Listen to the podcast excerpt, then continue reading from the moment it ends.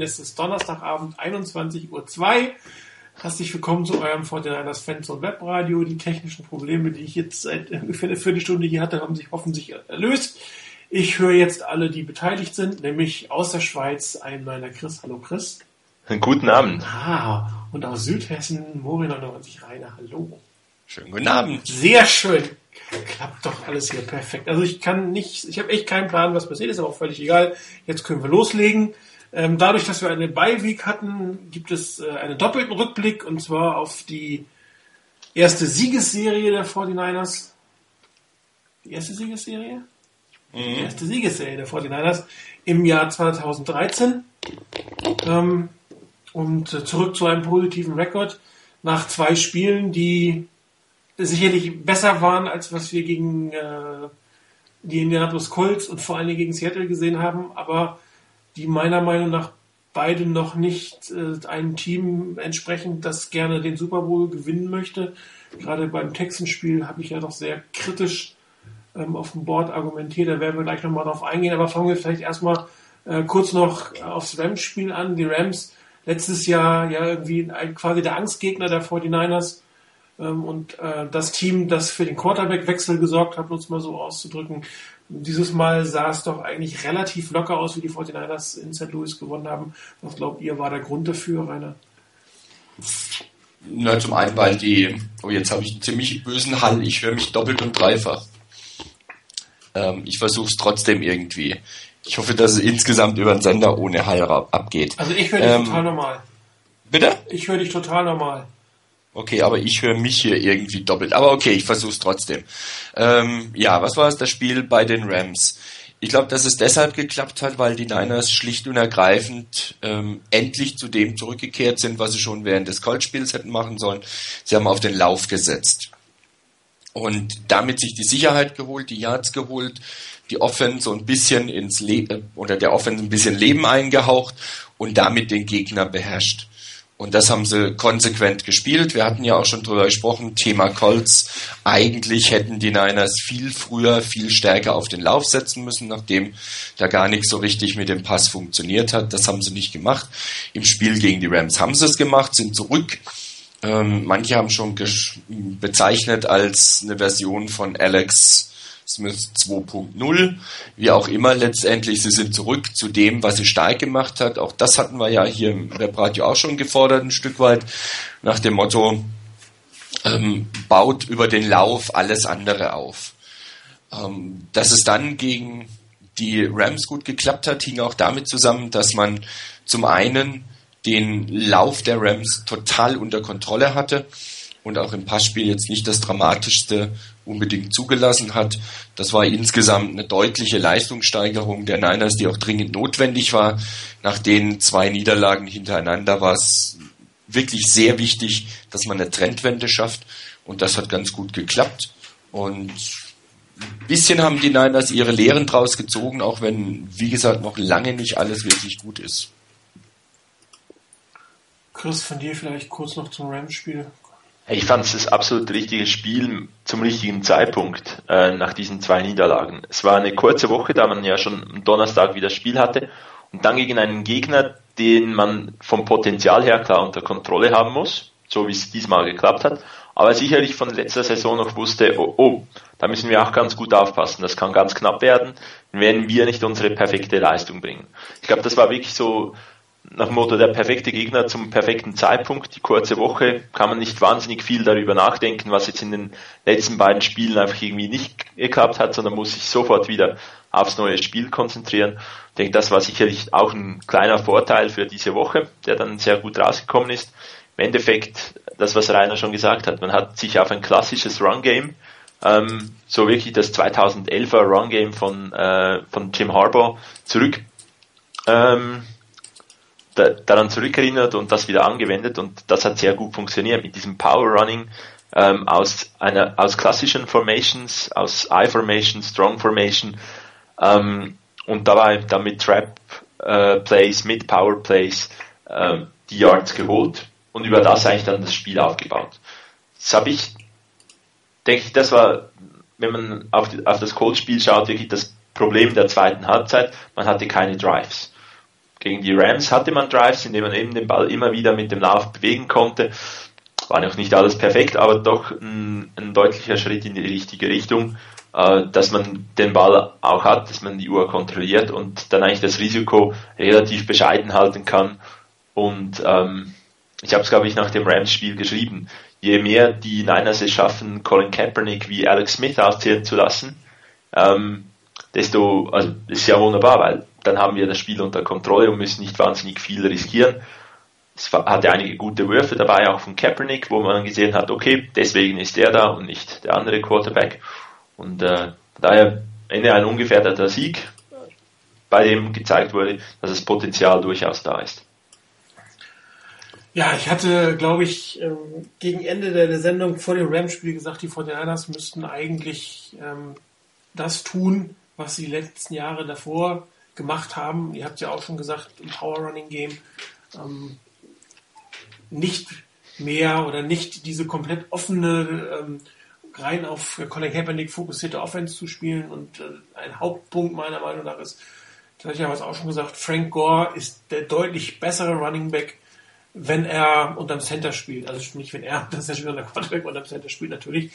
Ähm, diese die ganzen Geschichten der Handoffs außer Shotgun, ähm, die oder Handoffs auch außer, außer aus dem Option Read, wobei das bei ihm relativ gut geklappt hat.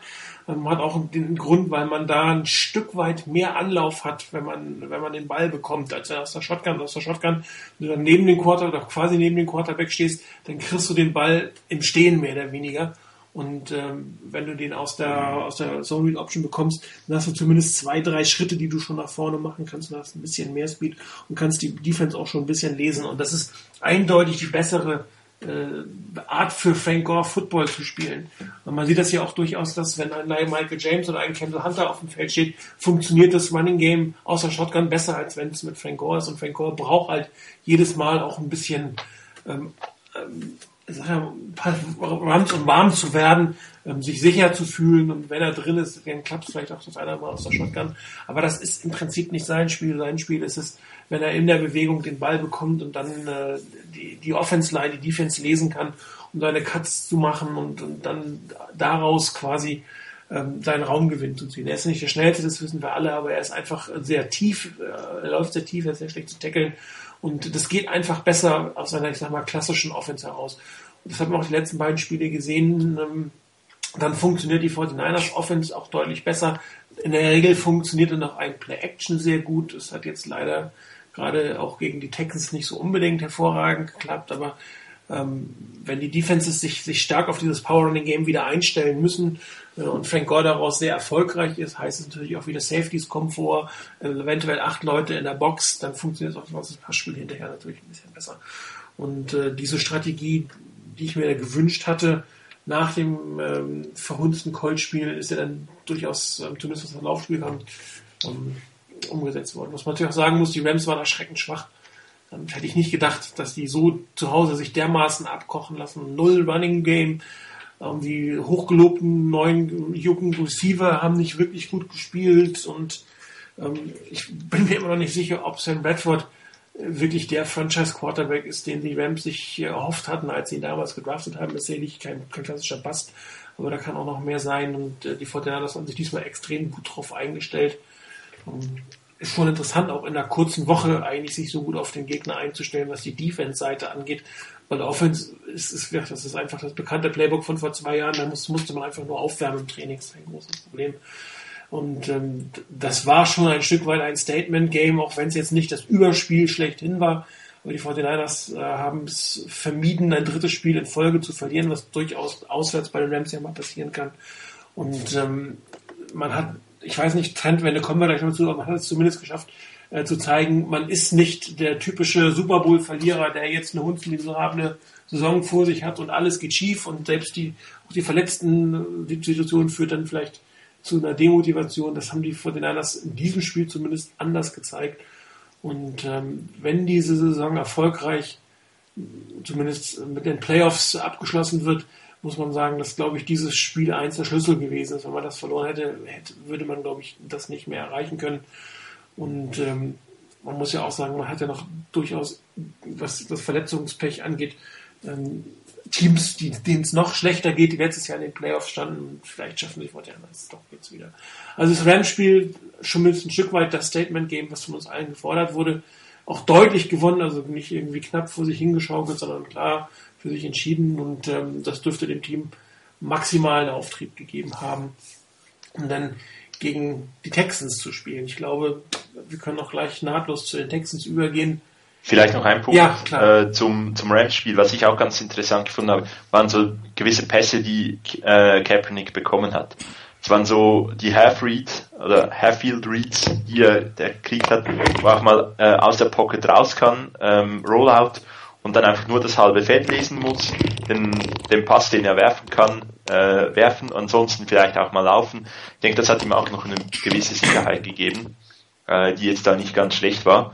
Und äh, ich denke, da, da haben die Coaches sich auch etwas überlegt, wie sie ihm ein bisschen Rhythmus, ein bisschen Selbstvertrauen geben können. Hat noch nicht, war noch nicht äh, so, wie ich es mir wirklich vor oder erhofft hätte. Aber ich denke, über diesen Weg muss man dann auch ein bisschen das, äh, das Passspiel kurieren.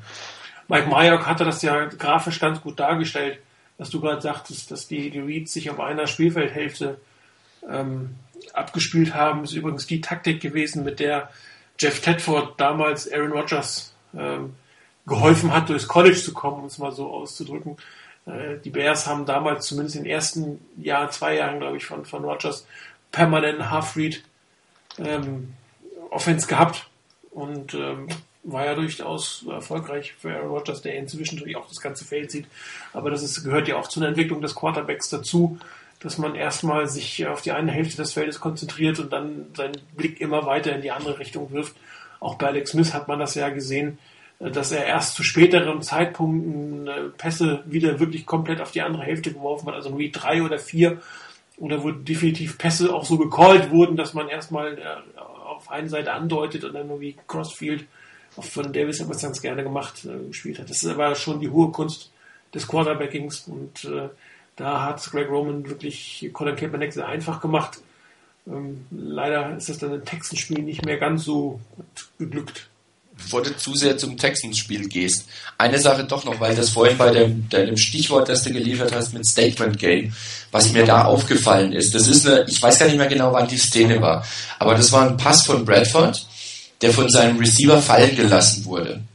Und irgendwie war es nicht so hundertprozentig klar, hatte der den Ball in der Hand und schon einen Schritt gemacht, könnte es vielleicht als Catch and Fumble zählen oder sowas. Eigentlich war es, als ich mir angeguckt habe, habe ich gedacht, klar, dann Ball einfach fallen lassen.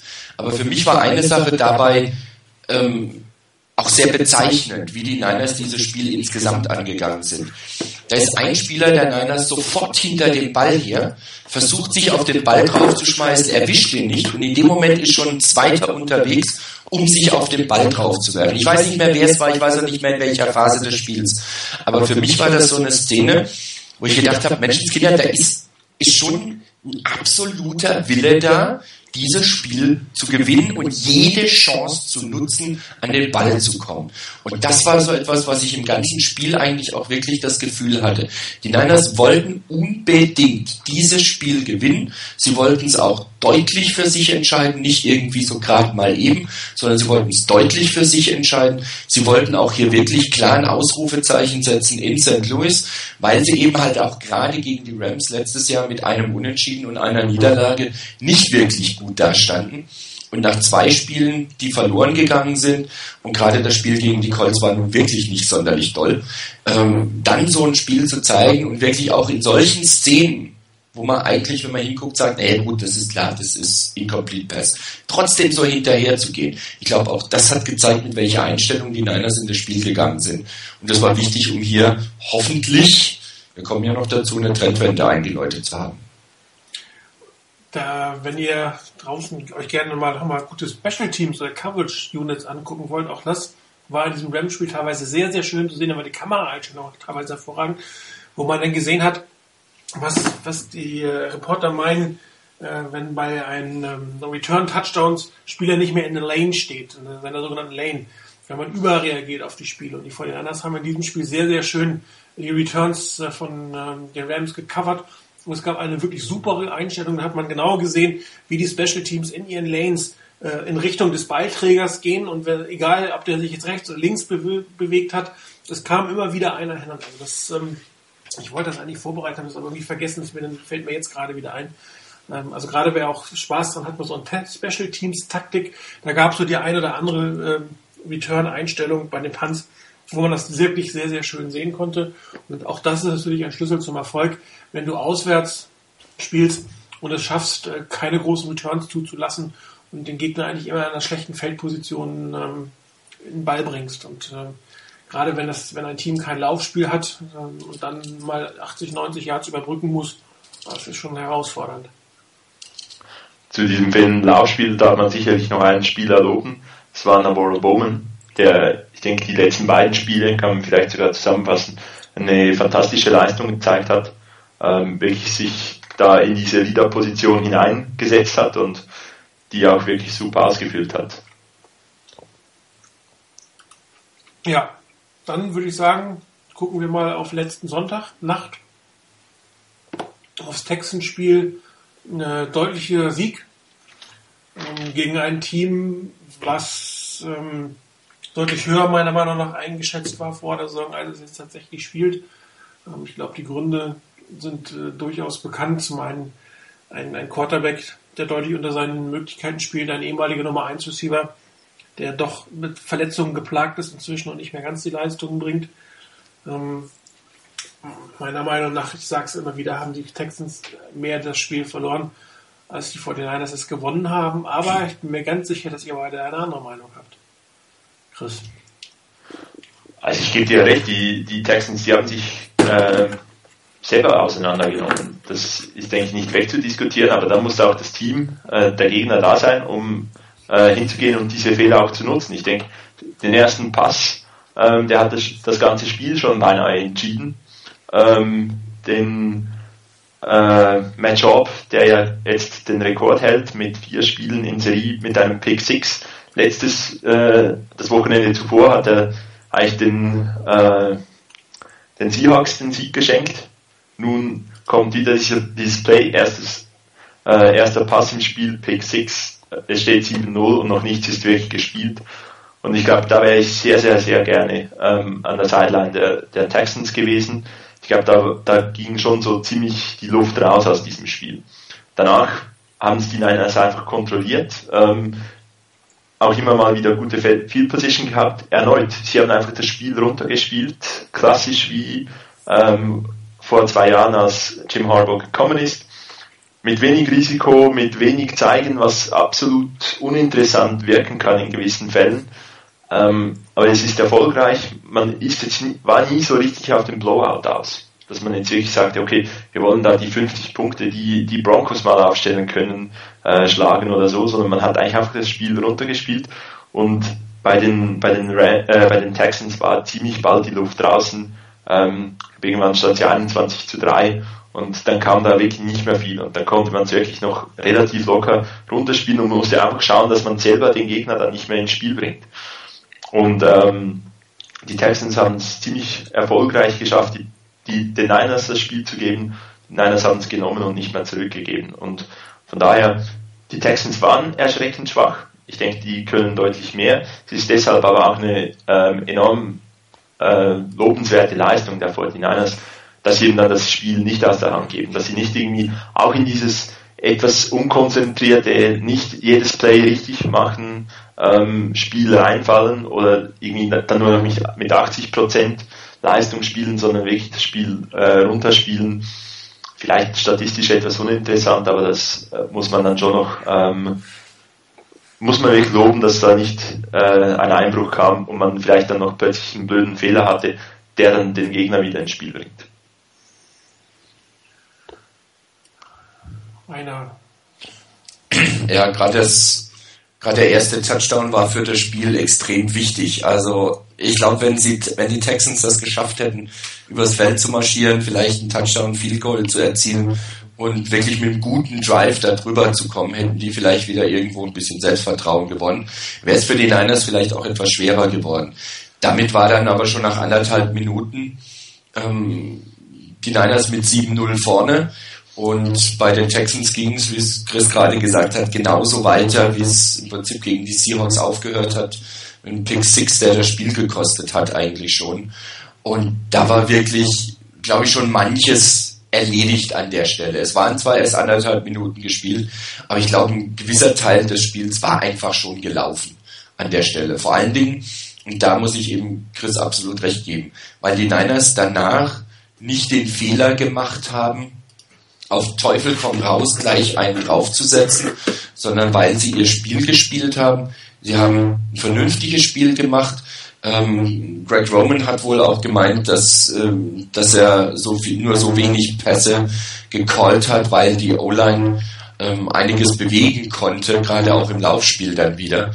Und von daher war es nicht unbedingt notwendig. Ähm, die Niners haben es wirklich geschafft, das Spiel sauber konzentriert runterzuspielen in der Defense, genau wie in der Offense. Die Offense hat nicht die dramatischen Fehler gemacht. Es gab keine Interception, wenn mich jetzt nicht alles täuscht. Nee, gab es keine. Ähm, was hatten wir sonst? Ähm, Fumbles hatten wir auch keinen, der weggegangen ist. Im Gegensatz dazu drei Interceptions gefangen und, und einen Fumble erobert.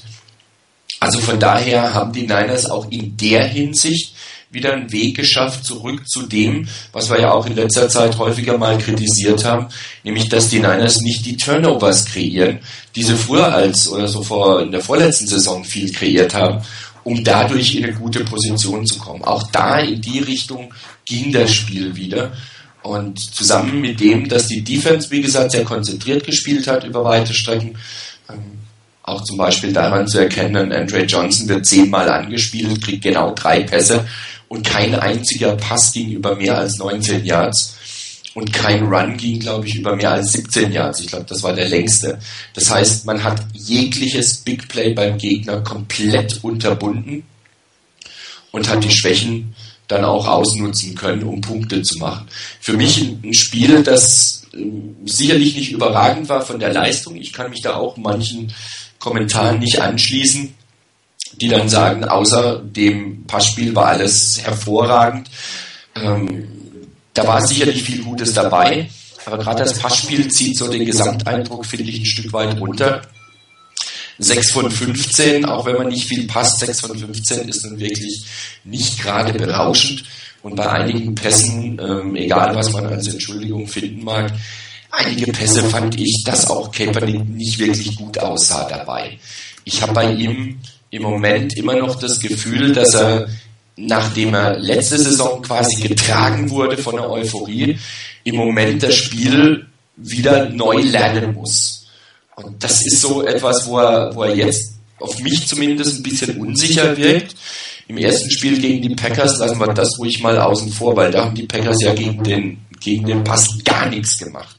Da hat er auch sehr gut ausgesehen in vielen Fällen ähm, seitdem sieht er ein Stück weit einfach verunsichert aus. Und ich finde es nicht verkehrt, ihm so Stück für Stück die Sicherheit zurückzubringen und zurückzugeben und demnach eher wieder auf die alten Qualitäten zurückzugreifen. Sehr starke, konzentrierte, gut arbeitende Defense, ein konzentriertes, gutes und, und ja, yardbringendes ähm, Laufspiel als Hauptfaktoren und hast du ja vorhin schon angesprochen, Richtung des Spiels bei den Rams, dass die Special Teams ihren Beitrag leisten. Warum nicht, wenn es dazu dient, insgesamt wieder eine gewisse Sicherheit in das gesamte Team hineinzubringen, Kaepernick dabei auch zu helfen, wieder auf ein Niveau zu kommen, wie wir es ja schon gesehen haben bei ihm. Habe ich nichts dagegen, dann darf es gerne da weitergehen. Ich hoffe, dass die Niners nicht zu früh sich komplett auf den Pass dann auch verlassen müssen, äh, bei einer trotzdem vernünftigen Pass-Coverage des Gegners. Ähm, ich wäre mir im Moment unsicher, wie das ausgehen würde. Und gerade noch eins zum Schluss zu Kaepernick. Ähm, ich habe jetzt ganz bewusst auch mal die, die letzten beiden Spiele der Seahawks mir nochmal angeguckt.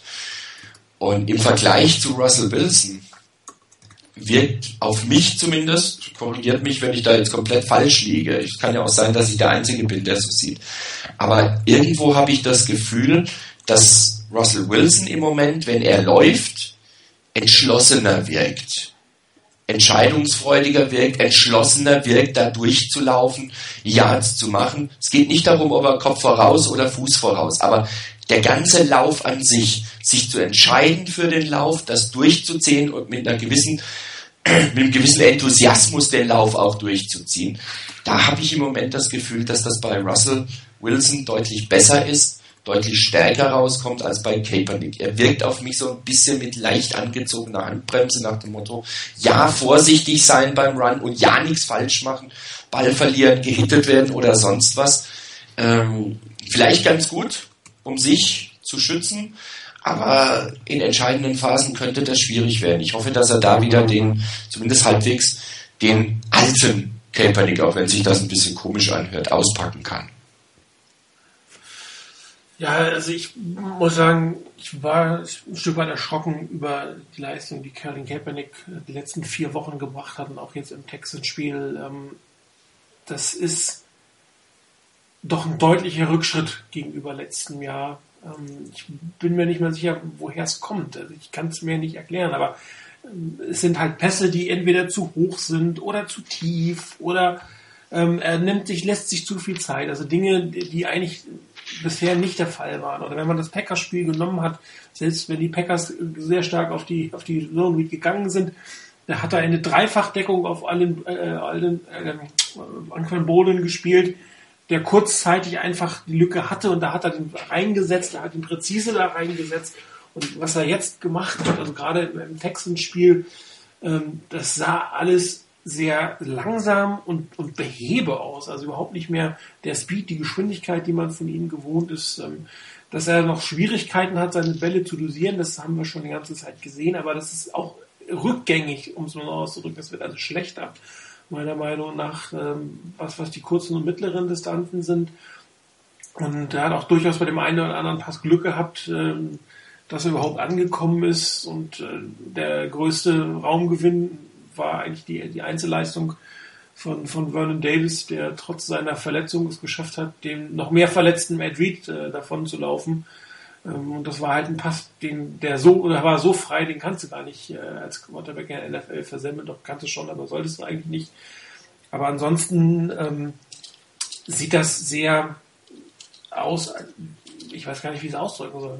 Rookie vielleicht nicht, aber ähm, es, es, es fehlt die Flüssigkeit in, in, seinen ganzen Bewegungen. Es, es fehlt ähm, der Zug, also der Zug, den Ball auch loszuwerden, beziehungsweise die Entscheidung zu fällen, äh, dann selbst zu laufen.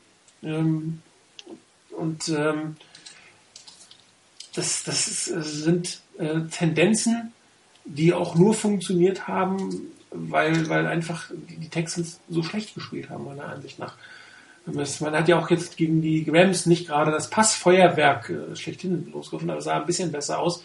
Aber äh, da ist doch äh, eine große Verunsicherung, um es mal so auszudrücken, zu spüren, in dem, was Colin Kaepernick gerade macht.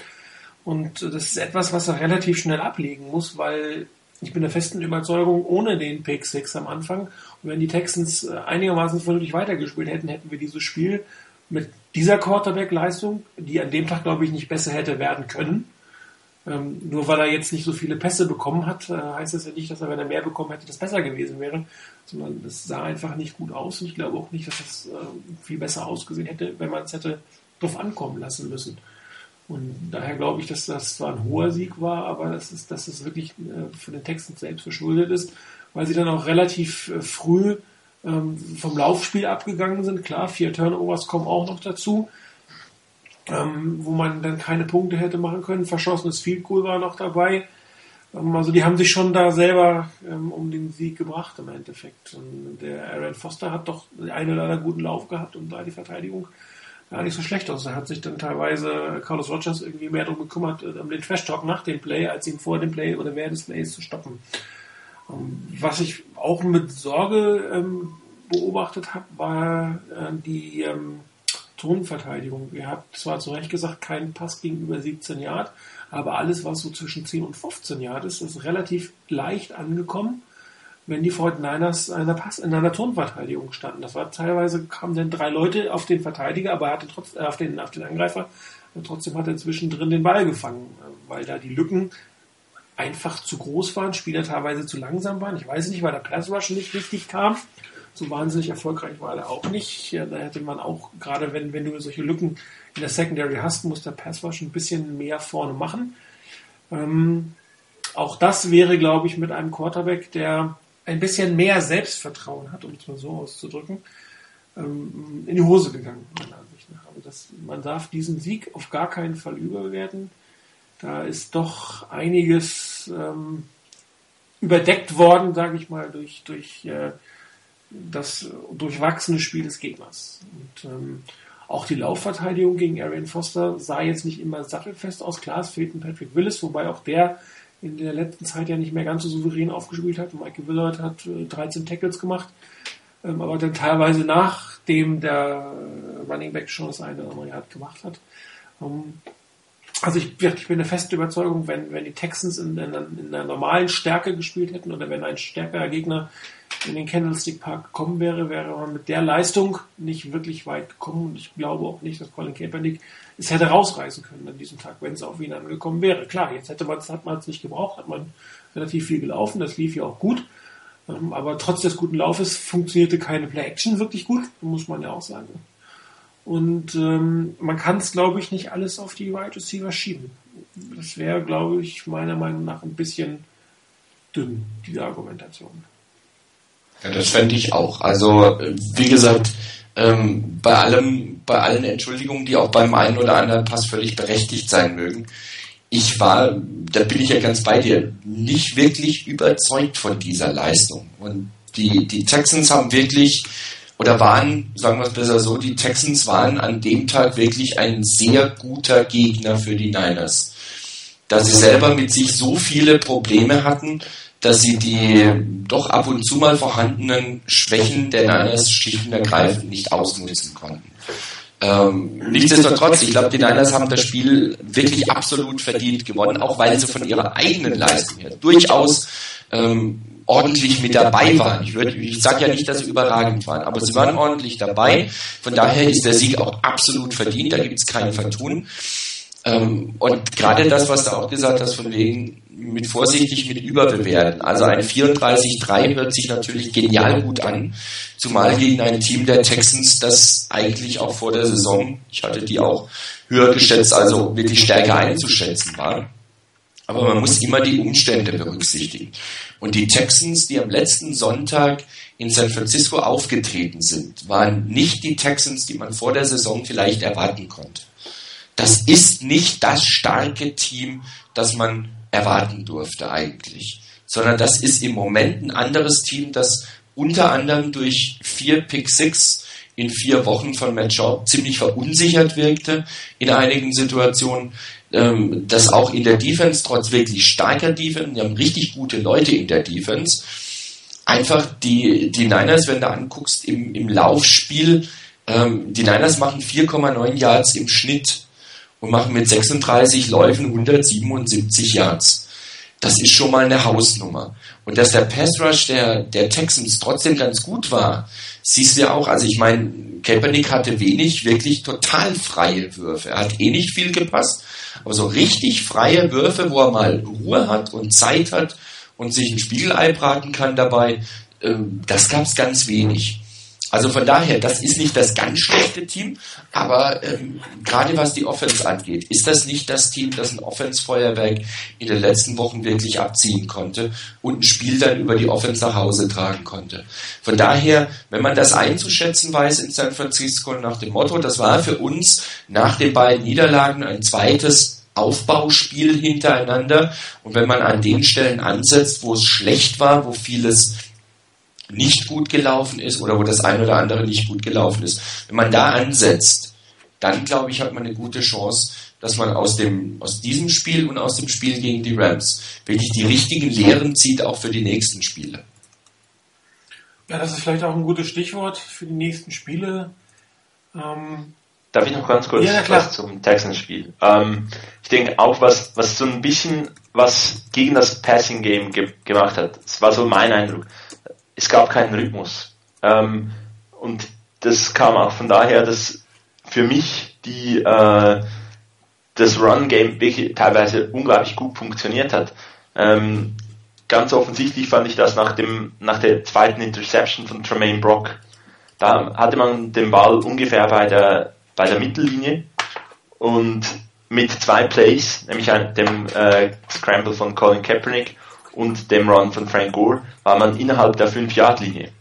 Ich denke, wenn man dann irgendwie, das ist so ein Drive, wo du vielleicht dir, dir vorstellst, okay, du holst ein bisschen Rhythmus, du hast nicht so wahnsinnig viel zu äh, Feld zu überbrücken und schon stehst du an der 5-Yard-Linie und glaube ich dann zwei Plays später war dann äh, Anthony Dixon in der Endzone. Also da kamen einfach dann gleich ein paar Big Plays.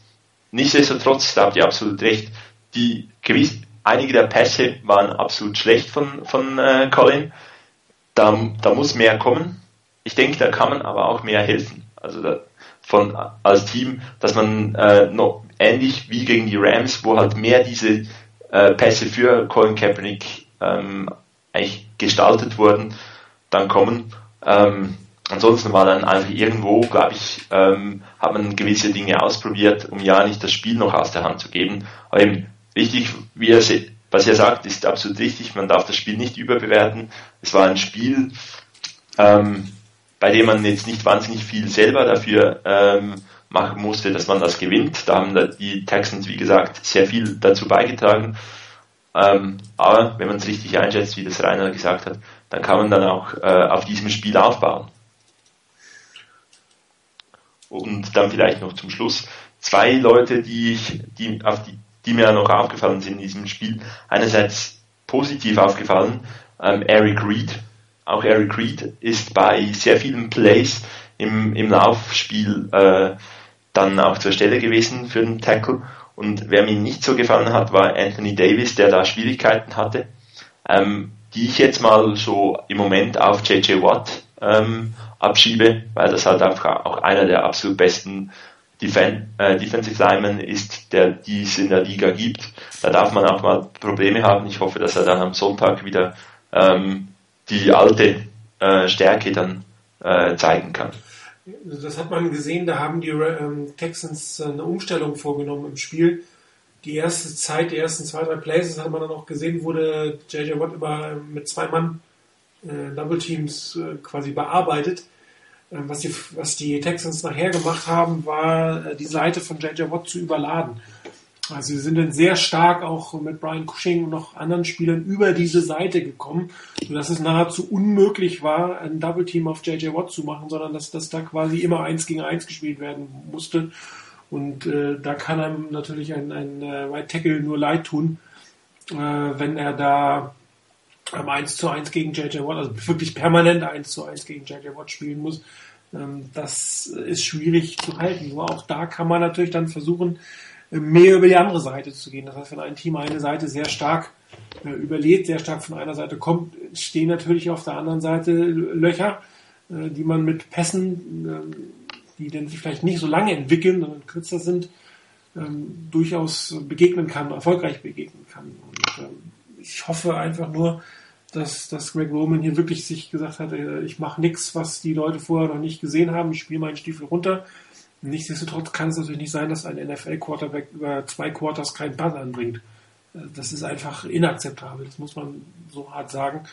Und ähm, dann muss auch ein Offense-Coordinator, wenn es dann ihm gelegen hat, zumindest mal das eine oder andere Play callen, um einen Rhythmus, um eine Sicherheit zu bekommen. Da wird genug von geben.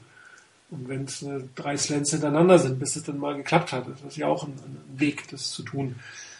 Aber ähm, man hat ja auch durchaus gesehen, dass, dass die 49ers bei der dritten und lang Down, was unter Colin Kaepernick oft ein Passing Down war, also auch wirklich ein Downfield Passing Down war, sehr stark äh, zurückgegangen sind auf Screens, auf Draws, und ähnliche Dinge. Und das ist natürlich das, was man mit Alex Smith gespielt hat und wovon ich ausgegangen bin, was man eigentlich vermeiden wollte und weswegen man den Quarterback-Tausch auch gemacht hat, weil Colin Kaepernick ja andere Sachen können sollte.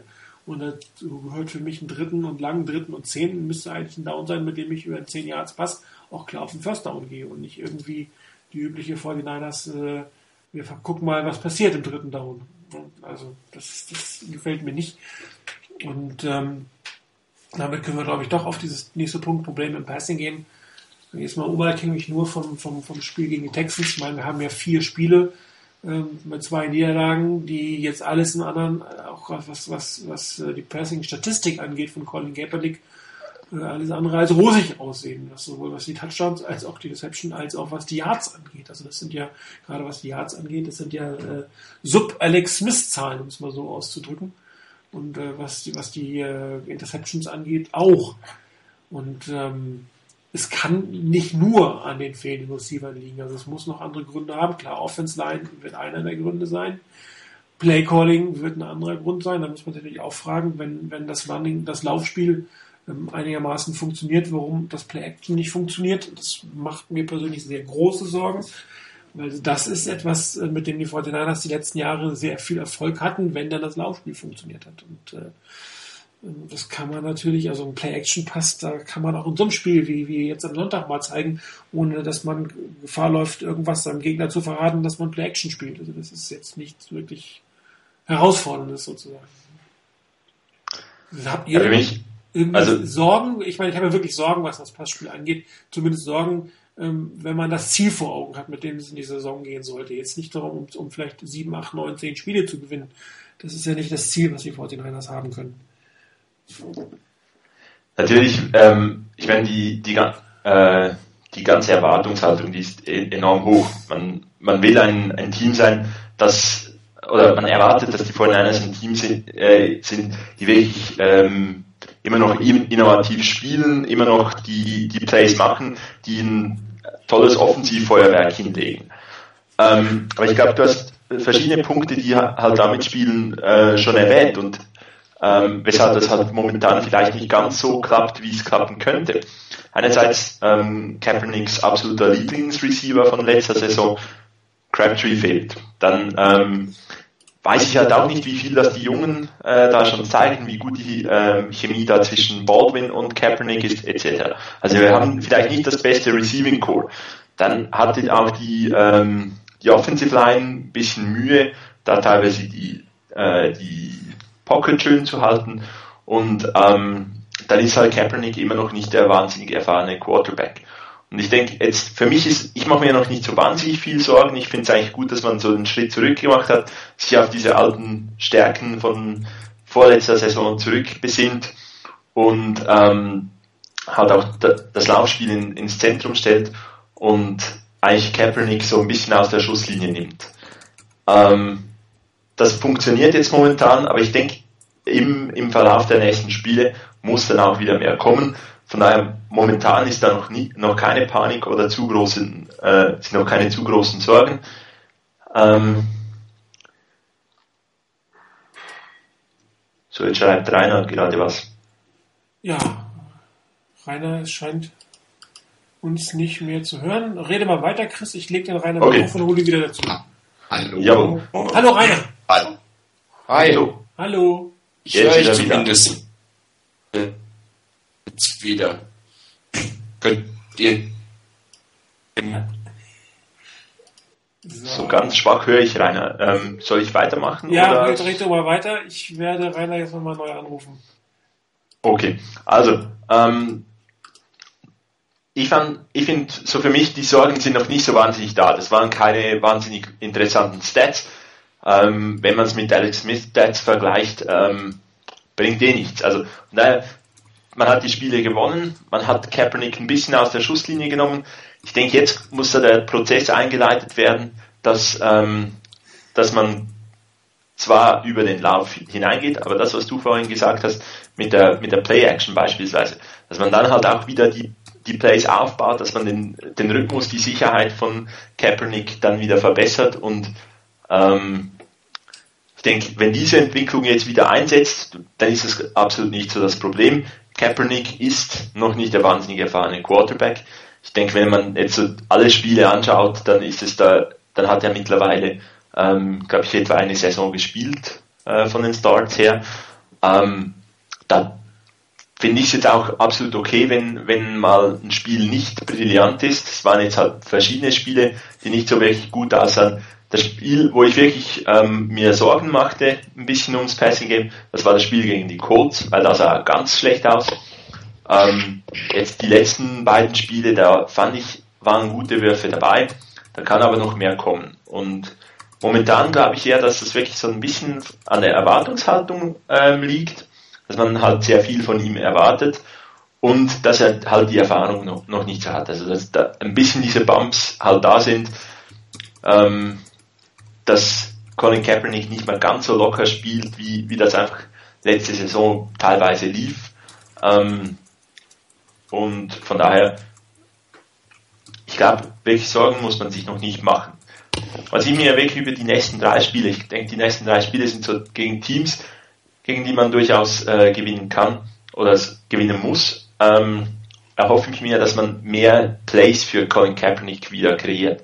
Also man hat auch ähm, mit gewissen Routen, mit gewissen äh, Formationen auch das Passing Game wieder so ankurbelt, dass er ein, teilweise einfache Würfe hat, ähm, aus denen die Receiver etwas machen können. Dass es nicht irgendwie immer die, das Big Play sein muss, sondern dass man Kaepernick wirklich so einen Rhythmus gibt. Das hat man bei Alex Smith teilweise sehr schön gemacht. Ähm, einen Rhythmus gegeben, einige einfache Würfe, um ins Spiel zu kommen und dann läuft es einfach auch schon mal ein bisschen. Wenn dann irgendwie Kaepernick ähm, war auch gar nicht so schlecht ins Spiel gegen die Texans gestartet, fand ich. Und dann, dann ging es plötzlich nicht mehr und dann ging es halt überhaupt nicht mehr. Und ich denke, da können die Coaches noch etwas mehr helfen. Und äh, ja, auf das soll, ähm, wenn, wenn die Entwicklung jetzt über die nächsten Wochen kommt ähm, und vielleicht ein bisschen noch in London gipfelt, dann äh, sind wir, glaube ich, schon wieder zufrieden. Aber ich denke, eine Entwicklung muss kommen. Also wegen mir braucht es in London nicht unbedingt zu gipfeln. Es darf, es muss wegen mir nicht hinterher den Berg runtergehen wieder. Also jetzt hoffe ich erstmal, dass ihr mich wieder halbwegs vernünftig hört. Hervorragend. Sehr schön. Also wegen mir muss es da nicht gipfeln. Es darf ein Schritt weiter in die richtige Richtung sein. Wenn wir uns dann darüber freuen, dass im Februar das Ganze gipfelt, dann ist auch gut. Aber ansonsten, ähm, ich kann dem zustimmen, man braucht für Kaepernick, was das Passing Game angeht, wirklich Plays, die ihn sicher machen. Dazu muss er beitragen. Er muss von sich aus wieder, finde ich, ruhiger werden. Das ist eine Sache. Muss er grundsätzlich von Anfang an. Die Coaches müssen eben die entsprechenden Plays geben, dass er da auch Sicherheit aufbauen kann. Aber, und das kommt halt auch dazu, die Receiver müssen mitspielen. Und das kann und darf nicht nur über Davis und Bolin gehen, sondern da müssen andere den Schritt nach vorne machen. Und die müssen Catches machen. Egal, und man darf da auch nicht die komplette Hoffnung auf einen Mario Manningham setzen oder dann später auf einen Crabtree, die nach langer Verletzung reinkommen, von denen kannst du nicht erwarten, dass die sofort aus dem Stand quasi Topleistungen bringen. Wenn sie es bringen, schön, aber du darfst deine Hoffnungen nicht allein darauf setzen. Da müssen andere vorher erstmal einen Schritt nach vorne machen. Wenn das ganze Paket zusammenpasst und die O-Line die O-Line ihren Job macht mit dem Pass-Blocking, dann hat man eine Chance, Kaepernick wieder reinzubringen, ihm wieder eine gewisse Sicherheit zu geben und dann auch vielleicht in, einer Situation, und ich denke, so ein Spiel braucht ein Colin Kaepernick auch, nicht nur ein paar Pässe, wo er in einen gewissen Rhythmus kommen kann, sondern ich glaube, Kaepernick braucht ein Spiel, das einigermaßen eng ist und da, wo er in der Lage ist, durch seine Pässe, durch sein selber, durch das, dass er selber läuft und durch das, wie er das, das Spiel ja managt, hört sich so ein bisschen komisch an. Ähm, ich meine aber schon, dass er eben keine Fehler macht, sondern er das Spiel quasi oder sein, für seine Mannschaft ein ganz wichtiger Faktor ist beim Gewinnen. Das heißt, er macht keine gravierenden Fehler. Er bringt Pässe, die vielleicht auch schwierig sind, an den Mann. Er holt wichtige First Downs auch durch das, dass er läuft, wenn keine andere Möglichkeit da ist. Ich glaube, so ein Spiel, und zwar ein engeres Spiel, nicht so ein Spiel wie jetzt die letzten beiden, sondern ein engeres Spiel, bei dem er eine wichtige Rolle spielt. Und bei dem es im Passing, weil die Coaches gute Plays äh, callen für ihn, weil seine Receiver einen Schritt nach vorne machen und besser werden und, und nicht nur Bolden und Davis Pässe vernünftig fangen, die auch vielleicht mal enger geworfen sind. Ich glaube, so ein Spiel braucht Kaepernick, um wirklich zu sagen, so, jetzt habe ich einen wichtigen Schritt auch nach vorne gemacht und daraus dann die Sicherheit für die nächsten Spiele zu holen. Ich denke, die Niners haben jetzt mit den nächsten drei Spielen gegen doch eher schwächere Teams, wobei man vielleicht die Cardinals Defense auch nicht unterschätzen sollte und bei den Titans ist sicherlich auch noch nicht locker gewonnen. Aber es sind drei Spiele, die die Niners mit dem Anspruch, den sie auch vor der Saison hatten, eigentlich gewinnen müssen. Und das könnte dann natürlich wieder, wenn es wirklich gelingt, diese drei Spiele zu gewinnen, wo man das richtig einschätzen kann von der Stärke der Gegner her, das ist dann wieder eine Sache, wo dann die Niners plötzlich fünf Spiele hintereinander gewonnen hätten. Haben sie, glaube ich, bei, bei äh, Jim Harbour noch gar nicht geschafft, oder? Auf jeden Fall fünf Spiele hintereinander zu gewinnen. Aus sowas kannst du dann auch wieder unheimlich viel Selbstvertrauen und Selbstbewusstsein rausziehen und kannst dann nach der Bye Week die, die kleineren Wunden ein bisschen kurieren, neu planen für, die, für den Rest der Saison und dann auch über Practice und so weiter, dann auch weiter an Sicherheit aufbauen. Ähm, das sollte und wird hoffentlich der Plan sein. Ich hoffe, dass es auch gelingt, das umzusetzen. Ja, ein Play, vielleicht ganz kurz, ist mir jetzt gerade in den Sinn gekommen, gegen die Texans gab es äh, das Play, das ähm, auf Boldin bis kurz vor die Endzone gegangen, äh, gegangen ist. Also der relativ kurze Pass hinter zwei Receiver, die eigentlich nur den, den Auftrag haben, zunächst mal die, äh, die Secondary nach hinten zu drängen. Baldwin fängt den Ball und hat zwei Blocker vor sich. Ich meine, das war so ein Musterplay, wo man sagen muss, okay, wenn solche Plays da sind, wenn man es schafft, mal, mal aus einer Trips Formation sowas hinzukriegen, vielleicht ein, zwei Mal mit Rhythmus oder so, dann wird das Colin Kaepernick sicherlich ein, ähm, einen guten Schritt dann wieder Sicherheit und Lockerheit geben, dass es dann vielleicht wieder auch wieder läuft. Ich denke auch so Bunch Formations, wo man, wo man daraus spielen kann, ähm, würde ich noch gerne sehen. Einfach auch klassische Offense Plays und wo man einfach versucht, ähm, wie sagen wir, ähm, einen Spieler freizukriegen und dann eigentlich den einfachen Pass, dass dann der vielleicht noch ein bisschen Yards after Catch macht, ähm, ich denke, damit wäre dann, könnte der Rhythmus dann zurückkommen. Ja, wie seht ihr das Ganze dann jetzt? Ähm, haben die 49ers nur ähm, zwei Spiele gehabt, wo es blöd gelaufen ist? Ging es da bergab, wo man jetzt eine Trendwende herbeiführen konnte? Oder sind, wenn man jetzt die, die wirklich, sag ich mal, das Packerspiel außen vor lässt, ähm, sind, sind die 49ers eher so in, in so einer Stagnationsphase, äh, wo sie sich nochmal finden müssen, gucken, wo welche Richtung es jetzt geht. Zukünftig geht es hoch, geht es runter, sind sie ein Playoff-Team oder nicht? Also ich denke, die Niners sind absolut ein Team, das in der Lage ist, die Playoffs zu schaffen. Ähm, auch wenn die Leistungen jetzt in den letzten Wochen vielleicht nicht so waren, wie man es normalerweise von einem Playoff-Team erwartet. Also die Niners spielen kein Football wie die Broncos ähm, oder manch anderes Team das ist einfach nicht der Fall. Oder wie die Saints zum Beispiel. Das ist nicht die Klasse im Moment, die die Niners haben. Muss man einfach so anerkennen. Aber trotzdem haben die Niners, denke ich, immer noch eine relativ passable Chance, ähm, in die Playoffs zu kommen. Sie haben jetzt, wie ich eben gesagt habe, sie haben jetzt eine Phase von drei Spielen, die man nutzen kann, auch einfach die Siege zu holen. Sie stehen jetzt 3-2, wenn es gelingt, die drei Spiele zu gewinnen, dann stehst du 6-2 da. Und das sieht schon mal gut aus. Das ist ja auch nicht zu unterschätzen, wie du da stehst. Wenn du mit, mit, ähm, mit 4-4 da stehst und willst in die Playoffs, dann wird das ein harter Brocken. Dann ist der Berg ziemlich hoch, den du hochklettern musst. Mit 6 zu 2 hast du eine Position, die gar nicht so verkehrt ist. Und von daher, sie spielen die Rams noch zu Hause, sie hätten dann noch die Cardinals auswärts, beide Spiele, die sie gewinnen können. Gegen die Seahawks zu Hause ist ein Spiel, da geht es um ganz, ganz viel sicherlich, aber auch das ist eine Möglichkeit zu gewinnen. Ähm, rechne die drei Spiele, dann bist du bei neun Siegen schon. Also von daher, die Niners haben absolut die Chance, in die Playoffs zu kommen.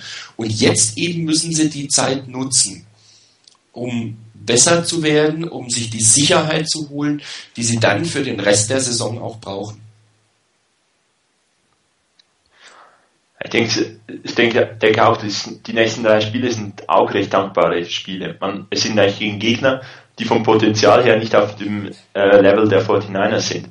Ähm, das soll jetzt überhaupt nicht überheblich wirken, sondern die Niners müssen sich unbedingt extrem gut vorbereiten, müssen ähm, wirklich bereit sein für diese Spiele. Aber wenn man dann einfach die normale Leistung bringt, die man bringen kann, eben Schritt für Schritt oder zumindest sich Schritt für Schritt wieder an diese normale Leistung herantasten kann, dann ähm, soll, sollten das Spiele sein, die man, sag ich jetzt mal, mehr oder weniger locker gewinnen kann. Ähm, nicht, dass es jetzt irgendwie einfach wird, ohne, ohne Vorbereitung mit 80 Prozent gewinnst du diese Spiele natürlich nicht. Aber wenn die Niners wirklich konzentriert da sind, dann sind das drei Spiele, die man ähm, gewinnen muss. Und dann ist man mit 6-2 in der Bye Week. Ich denke, dass darauf kann man dann auch wieder aufbauen.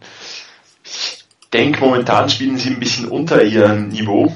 Ähm, sie können mehr. Ich denke auch, dass mit diesen zwei Spielen eine gewisse Trennwende äh, gekommen ist. Es waren jetzt auch nicht wirklich gerade die super Spiele. Ähm, ich denke, um wirklich dann äh, zu ähm, gründlich zu analysieren, an was es genau gelegen hat, da müsste ich noch viel mehr Zeit da, da investieren. Ähm, ich hoffe mal, dass es wirklich jetzt wieder nach oben geht, dass man ähm, auch über, eine, über einen sinnvollen Gameplan wieder diese, in die Spiele hineinkommt.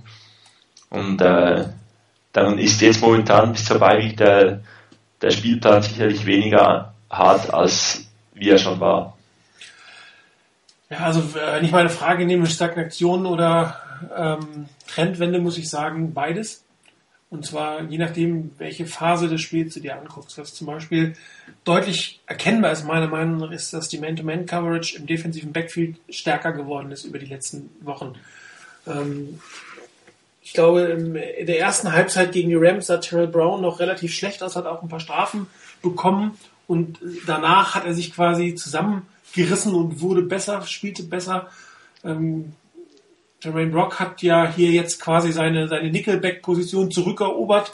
Also selbst wenn Asamoah wieder gesund sein wird, hat Jim Harbaugh schon angekündigt, dass der die Nummer 4 sein wird und nicht mehr die Nummer 3, weil er auch sehr stark gespielt hat und ähm, nicht, ähm, ich habe das auch schon gepostet, dass die 49ers ähm, Defender anscheinend sehr gut äh, waren in letzter Zeit Filme zu analysieren, also Tendenzen, Trends in den äh, Quarterbacks de, des Gegners zu erkennen. Das war gegen die Rams schon einige Mal zu sehen und das war noch viel besser zu sehen äh, gegen die Texans. Ähm, die gerade die erste Interception hat man eindeutig gesehen, dass, äh, dass, dass Tremaine Bock da nicht mehr seinen Gegner gespielt hat, sondern den Quarterback gespielt hat, weil sein Gegner stand hinterher äh, sehr, sehr frei.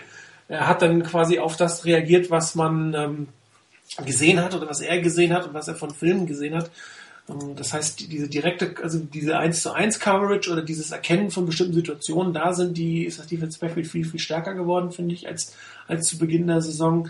Ähm, ich habe vorhin erwähnt, die Zonenverteidigung klappt meiner Meinung nach nicht so gut. Es ist relativ schwierig, äh, mit den wenigen Fernsehbildern, die du hast, daraus jetzt zu sagen, woran kann es denn liegen. Ähm, ein Stück weit liegt es, glaube ich, auch daran, weil der, dass der Pass Rush nicht immer so kam, wie man kommen sollte und dass dann mit Shop teilweise doch die eine Sekunde mehr Zeit hatte, äh, den Pass präzise zwischen die Defender zu werfen. Aber das ist zum Beispiel etwas, was die 49ers definitiv nochmal verbessern müssen. Ähm, was im Moment relativ gut funktioniert, muss man sagen, ist die Strafen gegen die Defense Back. Die haben die sind ein bisschen zurückgegangen. Das war etwas schwieriger. Das heißt, diese Unit hat sich ein Stück weit meiner Meinung nach gefangen. Ähm, die Unit, die im Moment noch Schwierigkeiten hat, sind die Linebacker. Klar, völlig logisch. Da fehlen zwei Starter zurzeit. Da müssen sich zwei neue mit etablieren. Nicht, dass, dass Michael Wilder zum Beispiel äh, schlecht spielt, aber da fehlt noch ein Stück weit die Abstimmung. Da sieht man auch immer wieder, dass bestimmte Läufe doch erst sehr spät gestoppt werden können. Da sind die noch nicht so ganz eingespielt miteinander. Defense Line, auch da ist ja mit einem neuen Starter, also mit wenn Glenn Dorsey jetzt wirklich schlecht spielen würde, aber auch da ist man ja nicht davon ausgegangen, dass man mit einer etwas anderen Formation äh, ans Rennen geht. Auch da fehlt noch ein Stück weit der ähm, die Abstimmung oder die Front Seven selber. Ähm, da hoffe ich doch, dass möglichst schnell zumindest erstmal Patrick Willis wiederkommt und dass dann noch der eine oder andere wirklich ähm, ähnlich wie bei den Receiver notwendig ist, einen Schritt nach vorne macht um dort vernünftig zu spielen. Ähm, was wieder gut funktioniert, hat man auch gesehen, ist, ist das Laufspiel. Liegt in erster Linie daran, dass man auf das zurückgekommen ist, was man mehrere, mehrere Spiele lang wirklich sehr, sehr gut gemacht hat. Vor allen Dingen in elf, teilweise auch in zwölf. Ähm, auch das wird sicherlich jetzt nicht die nächsten zehn Spiele wieder so funktionieren. Da wird man, da werden die, die Coaches Möglichkeiten wieder finden. Da mussten sich eigentlich nur das angucken, was man vor zwei Jahren dann gegen die 49ers gespielt hat. Also das heißt, da ist dann wirklich wieder eine Veränderung notwendig und da kommt es dann darauf an, ob ein Colin Kaepernick ähm, in der Lage sein wird, dieses Team zu tragen. Und das ist nun mal die Aufgabe des Quarterbacks, das Team zu tragen, egal wie ausgedünnt sein Receiving Core ist. Ich erinnere nur noch an den Super Bowl Sieg der Packers. Auch da waren wichtige Spieler am Ende nicht dabei und Aaron Rodgers hat dann die Nummer zwei, drei, vier, fünf und sechs gefunden, um hinterher äh, seine Pässe und seine Touchdowns zu machen. Und das muss Colin Kaepernick eigentlich auch. Also hier Quarterback-Position, klare Stagnation, ähm, vier Spiele lang magere Durchschnittskost. Wobei mir die Stats an sich jetzt nicht so wichtig sind, sondern eher die Art und Weise, wie er diese Position derzeit spielt. Und das ist eindeutig ähm, nicht gut. Die Offense Line, Höhen und Tiefen. Teilweise gefällt sie einem sehr gut, im Laufspiel sehr gut. Ähm, gegen die Rams auch im Passspiel nicht schlecht, aber in Summe absolut noch steigerungsfähig. Gut, man spielt nicht jede Woche gegen einen JJ Watt. Ähm, aber da ist noch mehr drin, was die Offense Line einfach auch bringen muss.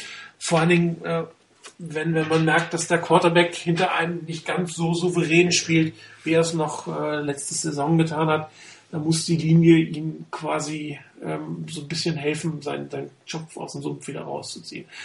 Die 49ers selber haben ein Stück weit Glück, dass äh, zwei der Gegner, die man doch als extrem stark äh, vermutet hat, nämlich die Panthers und die Falcons, dieses Jahr wohl nicht die Qualität haben werden, die sie, ähm, mit denen man gerechnet hat. Das heißt, stärksten Gegner, die jetzt kommen, sind eigentlich die Saints und die Seahawks.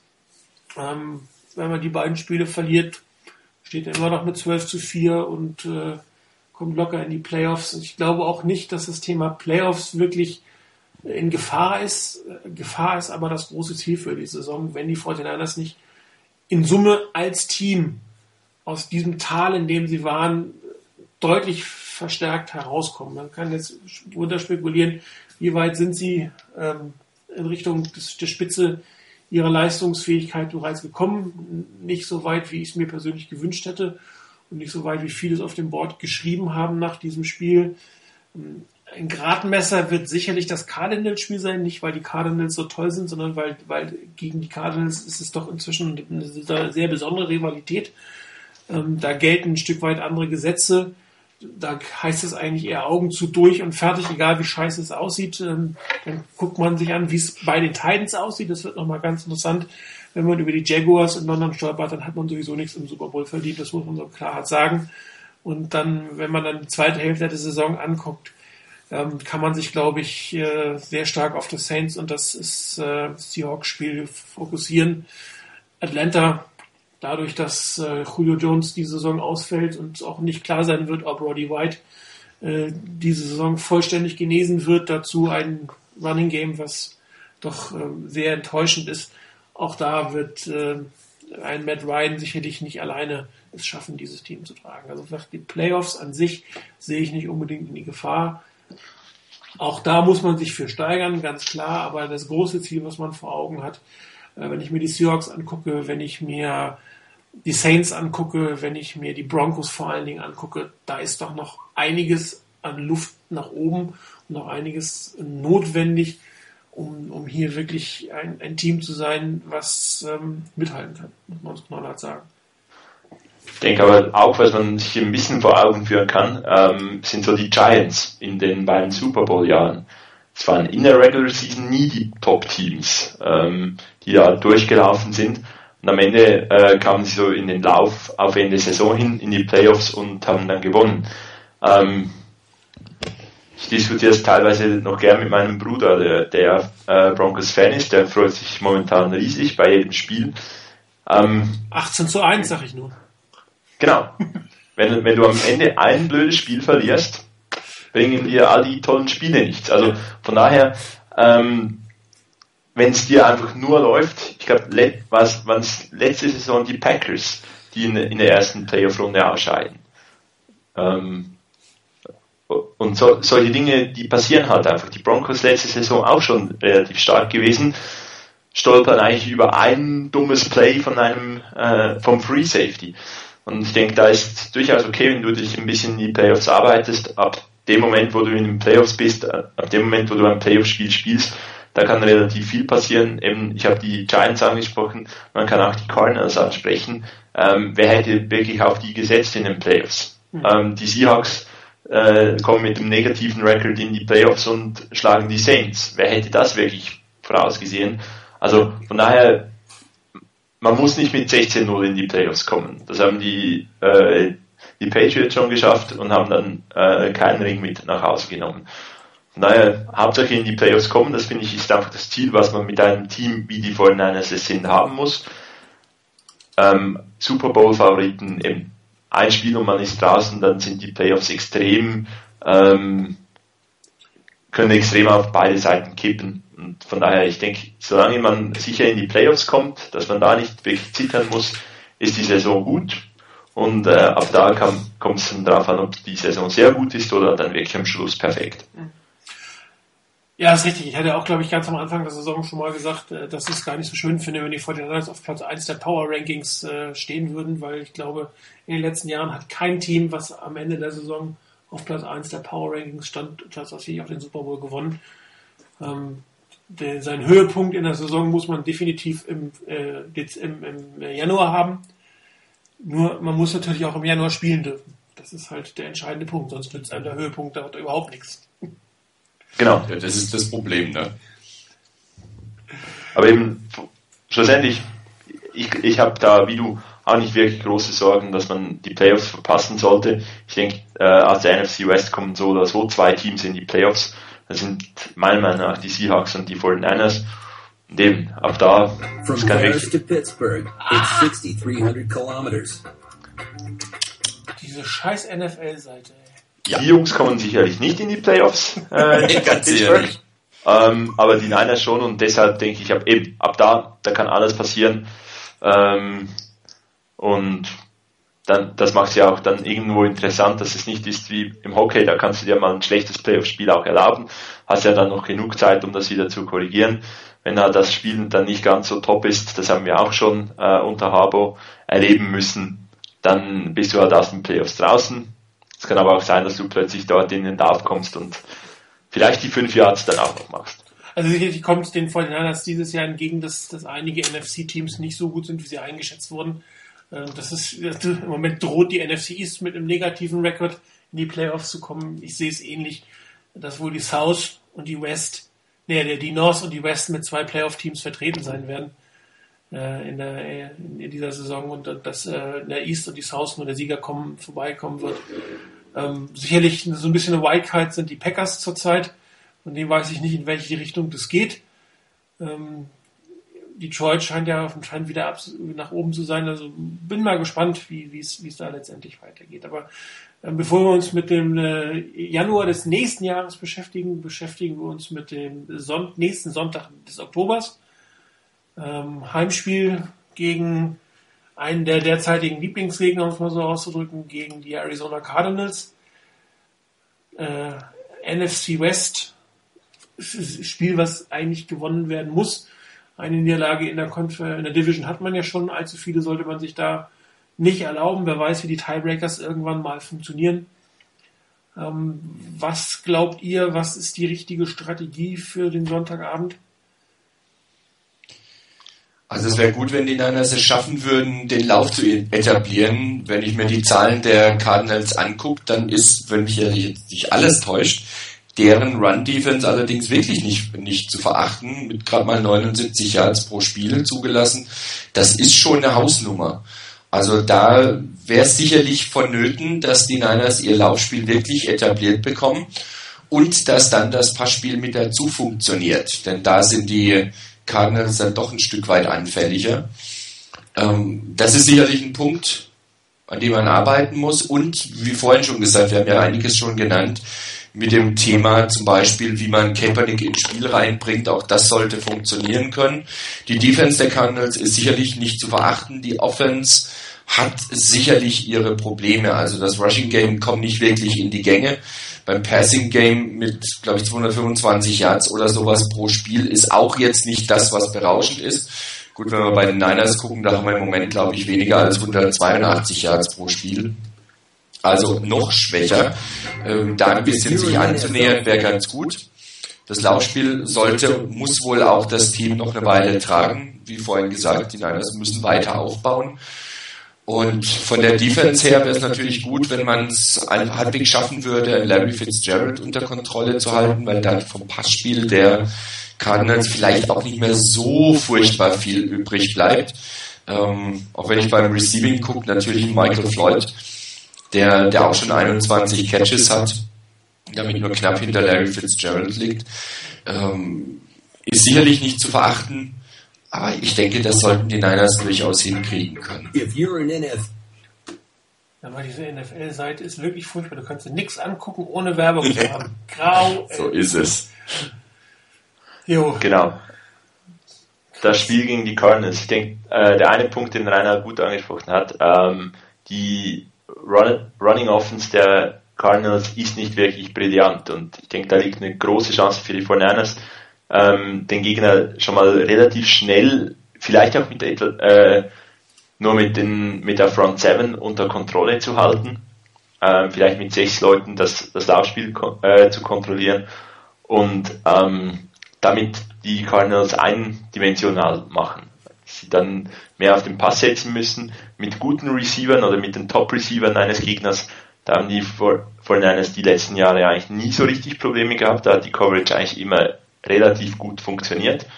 Ähm, von daher denke ich, ist, heißt für die Defense den Lauf ähnlich wie gegen die, äh, gegen die Rams, den Lauf unter Kontrolle haben, den schnell zu stoppen, dass möglichst dann mehr Pässe kommen. Dann wäre ein bisschen mehr Druck, vor allem mehr zählbarer Druck auf äh, Carson Palmer schön, dass es da vielleicht auch mal den einen oder anderen Sack gibt. Und äh, für die eigene Offense, ich denke das, was wir vorhin gesagt haben, ähm, aufs Laufspiel aufbauen, das funktioniert momentan sehr gut, aber halt auch ähm, die, das Passspiel mit, mit einem irgendwo ähm, schönen Rhythmus, vielleicht mit ein paar einfachen Plays ins Spiel bringen und ähm, einfach schauen, dass man selber nicht allzu eindimensional ist. Ähm, ewig geht das mit dem Laufspiel so nicht gut, von daher eben beginnen mit Colin Kaepernick wieder, auch wieder mehr einzusetzen. Ja, äh, der Schlüssel in der Defense wird sein, dass man es schafft, äh, ähm, Carson Palmer unter Druck zu setzen. Ich glaube, das Laufspiel mit Rashad Madden Hall äh, sollte ein Team wie die 49ers, wie du es gesagt hast, mit sechs oder maximal sieben Leute in den Griff bekommen.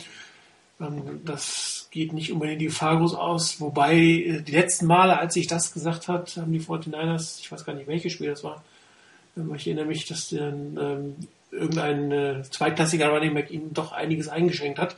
Aber ich glaube tatsächlich, dass das, was das Laufspiel angeht, ähm, Probleme in der Offense Line bei den, bei den Cardinals, ähm, Probleme mit den Running Backs, die haben einfach nicht die Qualität. Das sollte eigentlich äh, im Standard abzufrühstücken sein, so auszudrücken. Ähm, Carson Palmer selber ähm, ist ungefähr so mobil äh, wie der Candlestick Park und äh, auch da hoffe ich mir, dass tatsächlich über die Outside Linebacker und über die Ends so viel Druck kommt, äh, dass hier ähm, die Gefahr, die von ihm ausgeht, äh, in Grenzen zu halten ist. Äh, Larry Fitzgerald ist zwar schon mit drei Touchdowns dabei, allerdings ähm, sind seine Yards oder sein Average pro Catch deutlich runtergegangen.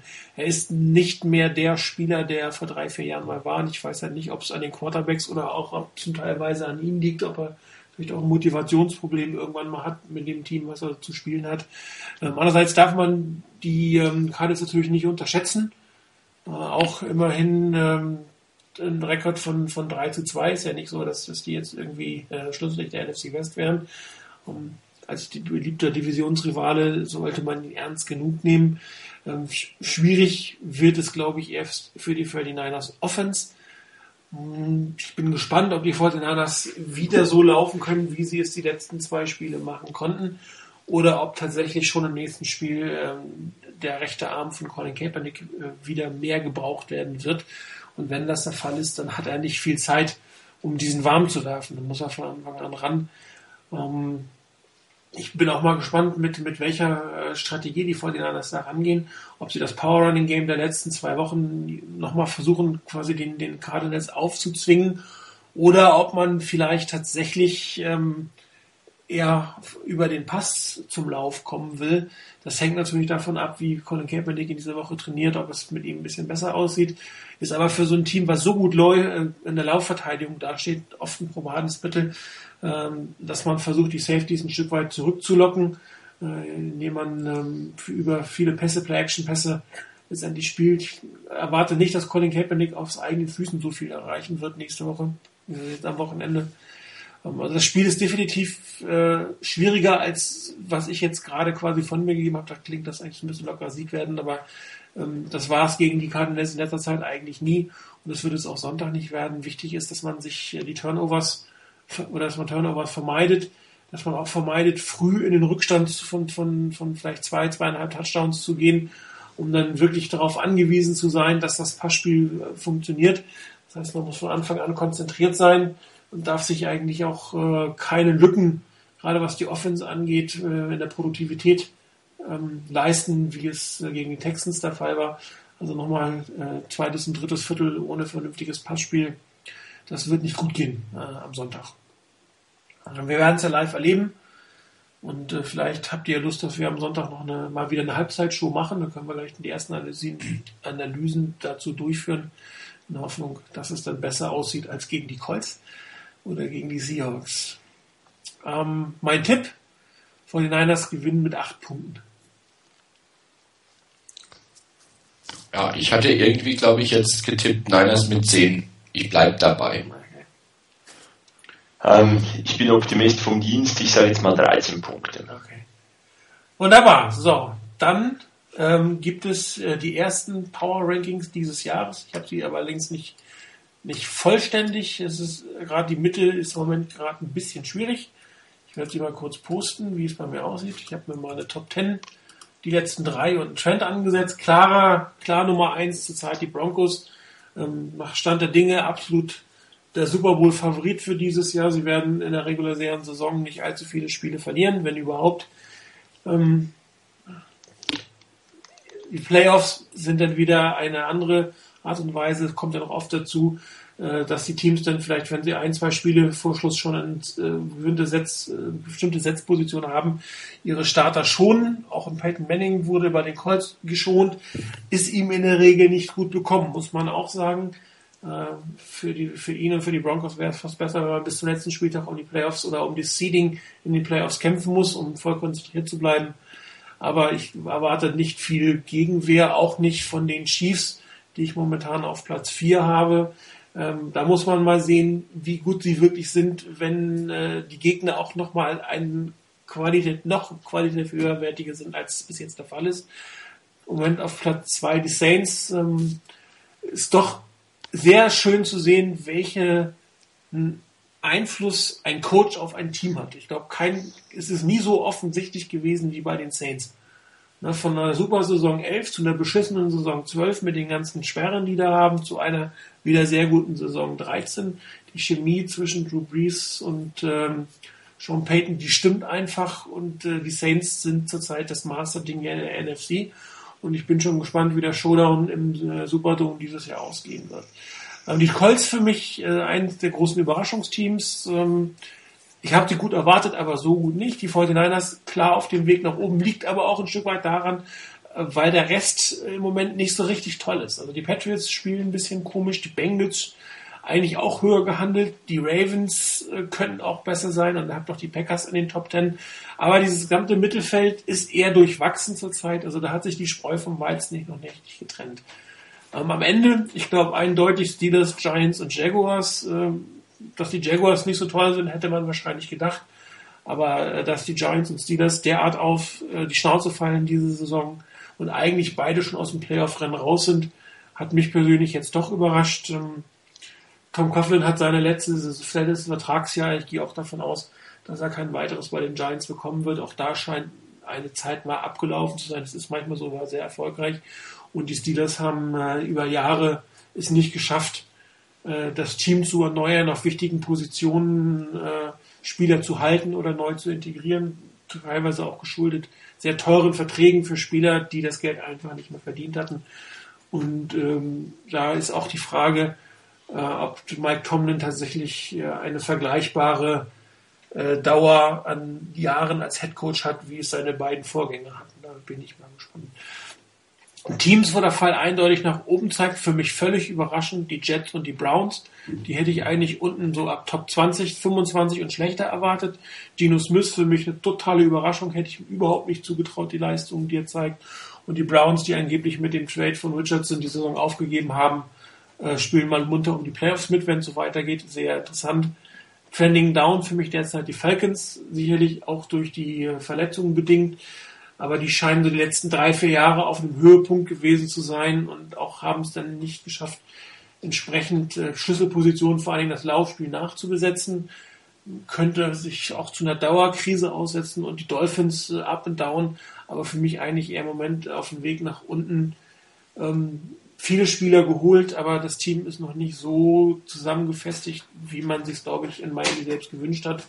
Und ob das wirklich zu einem Playoff-Team oder höheren reicht, bin ich mir noch nicht so sicher. Auch das Urteil über Ryan Tannehill ist noch offen, meiner Meinung nach, ob er ähm, ein Franchise-Quarterback langfristig für die Dolphins sein kann oder nicht.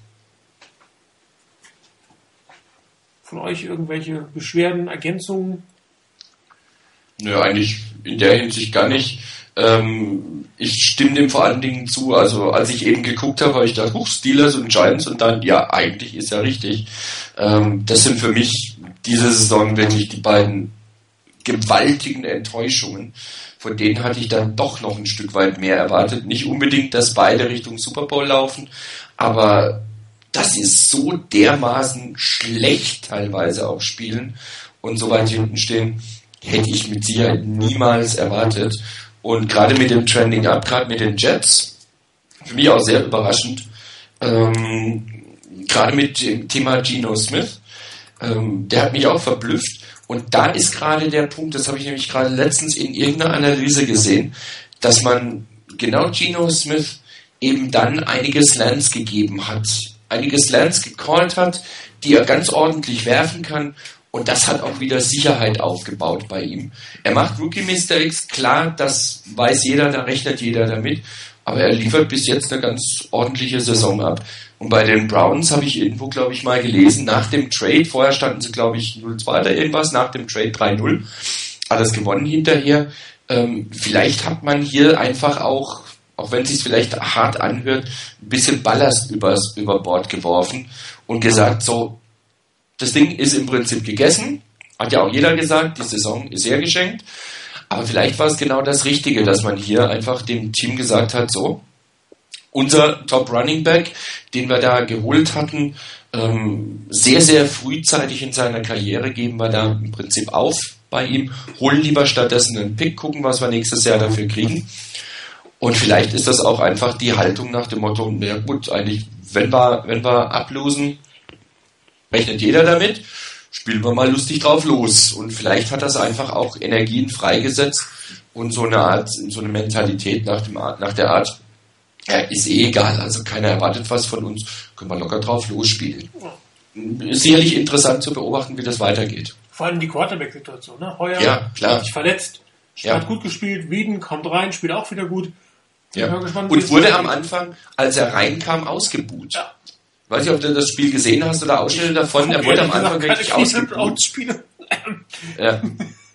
Er wurde am Anfang wirklich ausgebuht, wegen einiger wirklich auch schlechter Aktionen. Und dann ist er irgendwann mal von fast der eigenen Endzone, ich glaube mit zwei Plays in, in die Endzone gekommen, mit, mit Pässen oder zumindest in die Nähe davon. Das waren super starke Pässe. Sobald man dem Zeit gibt, hat er richtig gute Pässe hingekriegt. Jo, Rainer, dann machen wir gleich weiter. Was passiert noch so in der NFC West? Ähm, ja, die Seahawks spielen zu Hause gegen die Titans. Die Titans sind von ihrem Rekord her mit 3-2 sicherlich kein Fallobst. Auf der anderen Seite, sie spielen in Seattle und ich hoffe ja auch darauf, dass die Niners in Tennessee gewinnen. Von daher denke ich, bei den Seahawks, die sind einfach zu Hause zu stark, ist für mich eine ziemlich sichere Sache dass die Seahawks hinterher nach dem Spiel 5 einstehen, auch wenn ich es gerne anders hätte. Und dass die Niners dann auf ein Titans-Team treffen, das dann äh, bei 500 steht. Und das andere Spiel, das noch ansteht, da die Niners ja gegen die Cardinals spielen, ist nur noch ein weiteres Spiel. Da spielen die Rams bei den Texans. Auch das dürfte ein interessantes Spiel sein. Ähm, nicht vielleicht unbedingt hochklassig, aber interessant von dem her, weil das gerade die beiden Teams sind, die relativ glatt zuletzt gegen die Niners verloren haben. Ich halte das für eine ganz interessante Geschichte, ähm, wie die beiden Teams damit zurande kommen. Beide stehen 2-3 und wenn irgendeins der beiden Teams auch nur den Hauch einer Chance haben will Richtung Playoffs, was ich bei beiden Teams nicht wirklich sehe, aber wenn sie eine Chance haben wollen, müssen sie das Spiel gewinnen. Dürfte interessant sein zu sehen, ob Schaub seinen, seinen Streak fortsetzen kann oder nicht. Ähm, ich gehe mal davon aus, dass er das nicht will, ähm, weil viermal Pick Six hintereinander in vier Spielen, das reicht eigentlich ähm, jedem Quarterback. Da dürfte es interessant sein, wie das Spiel insgesamt abgeht, wie, wie, die, wie die Texans auch gerade reinkommen und wie die Rams dagegenhalten können, gerade weil Bradford unter Druck dann eben doch gerne auch mal den einen oder anderen größeren Fehler macht. Von daher, es ist ein, finde ich, relativ offenes Spiel, aber da das Ganze bei den Texans ist, ähm, tippe ich mal drauf, dass die Texans uns ein bisschen helfen werden, die Rams hinterher 2-4 stehen und die Niners nach dem Sieg gegen die Cardinals mit 4-2 alleiniger Zweiter in der NFC West sind. Ja, das Spiel der Texans äh, könnte durchaus ähm, entscheidend sein für den Headcoach der Texans, der sehr stark unter Druck geraten ist von Fans und Medien, sich zu überlegen, ob er die Quarterback-Position nicht anders besetzt, als er es tut. Er hat aber diese Woche entschieden, dass Matt Schaub wieder spielen wird. Ähm, nach einer weiteren Leistung, ähnlich wie gegen die 49ers, äh, könnte sich hier auch schon ein relativ früher äh, Headcoach-Tausch anbahnen, weil die Texans ja durchaus mit sehr viel Hoffnung in die Saison gegangen sind und ähm, mit 2 zu 4 noch nicht alles verloren wäre für die Texans, aber kurz davor, also das bin ich mal gespannt, äh, wie da Bob McNair ähm, hinterher reagiert, wenn Matt Schaub dieses Spiel auch verlieren sollte. Also es könnte sowohl sein, seine Position als Starter als auch den Kopf des, des äh, Headcoaches ähm, nachher fordern, dieses Spiel. Also sehr interessant daher. Gut, Chris, aber ich glaube trotzdem nicht, dass es für dich eins der Spiele der Woche ist, Texans gegen die Rams, oder? Absolut nicht. Ähm, das Spiel der Woche für mich äh, findet zwar findet aber äh, zeitgleich statt. Ähm, ich würde das Spiel der Woche die Green Bay Packers in Baltimore nehmen. Ähm, für beide, ich denke, beide Teams mit mehr Erwartungen in die Saison gestartet, als das was schon gekommen ist. Für beide geht es so ein bisschen, kann es ein richtungsweisendes Spiel werden. Ähm, wenn man es gewinnt, dann ist man absolut dabei. Wenn man es verliert, hat, kann unter Umständen der Rückstand schon wieder etwas größer geworden sein. Dann kann es gegen Ende der Saison auch wieder äh, kritischer werden. Ähm, Im Hinblick dann auf die Playoffs, ob man vielleicht dann wirklich das noch in die äh, da noch packen kann. Ich denke für die äh, Packers wird es aufgrund der Stärken Division wichtiger sein, das Spiel zu gewinnen. Ähm, aber ich denke, derjenige, der es verliert, ähm, hat dann noch vielleicht schon zwei Spiele Rückstand auf den äh, auf die erste Position. Ja. Und ich habe nur eins. Wunderbar. Ich wollte schon sagen, das ist ja sehr, sehr überraschend heute sozusagen. Gut. Genau. Dann würde ich sagen, war es das für heute. Äh, wie gesagt, wie sieht es aus mit euch am Sonntag? Kleine Halbzeitshow? Könnte, ja, könnte klappen. Sollte klappen. Wunderbar. Mhm. Dann äh, würden wir das quasi im Live-Thread ankündigen, ob wir diese Halbzeitshow dann tatsächlich hinkriegen oder nicht. Würde dann wahrscheinlich am Sonntag so gegen Mitternacht stattfinden. Ansonsten hören wir uns hoffentlich nächste Woche wieder. Ich bedanke mich bei euch beiden fürs Dabeisein und für alle, die es gehört haben, fürs Zuhören und ähm, verabschiede mich und hoffe, dass wir einen Fortnite-Sieg am Sonntagabend sehen werden. Bis dann. Ciao.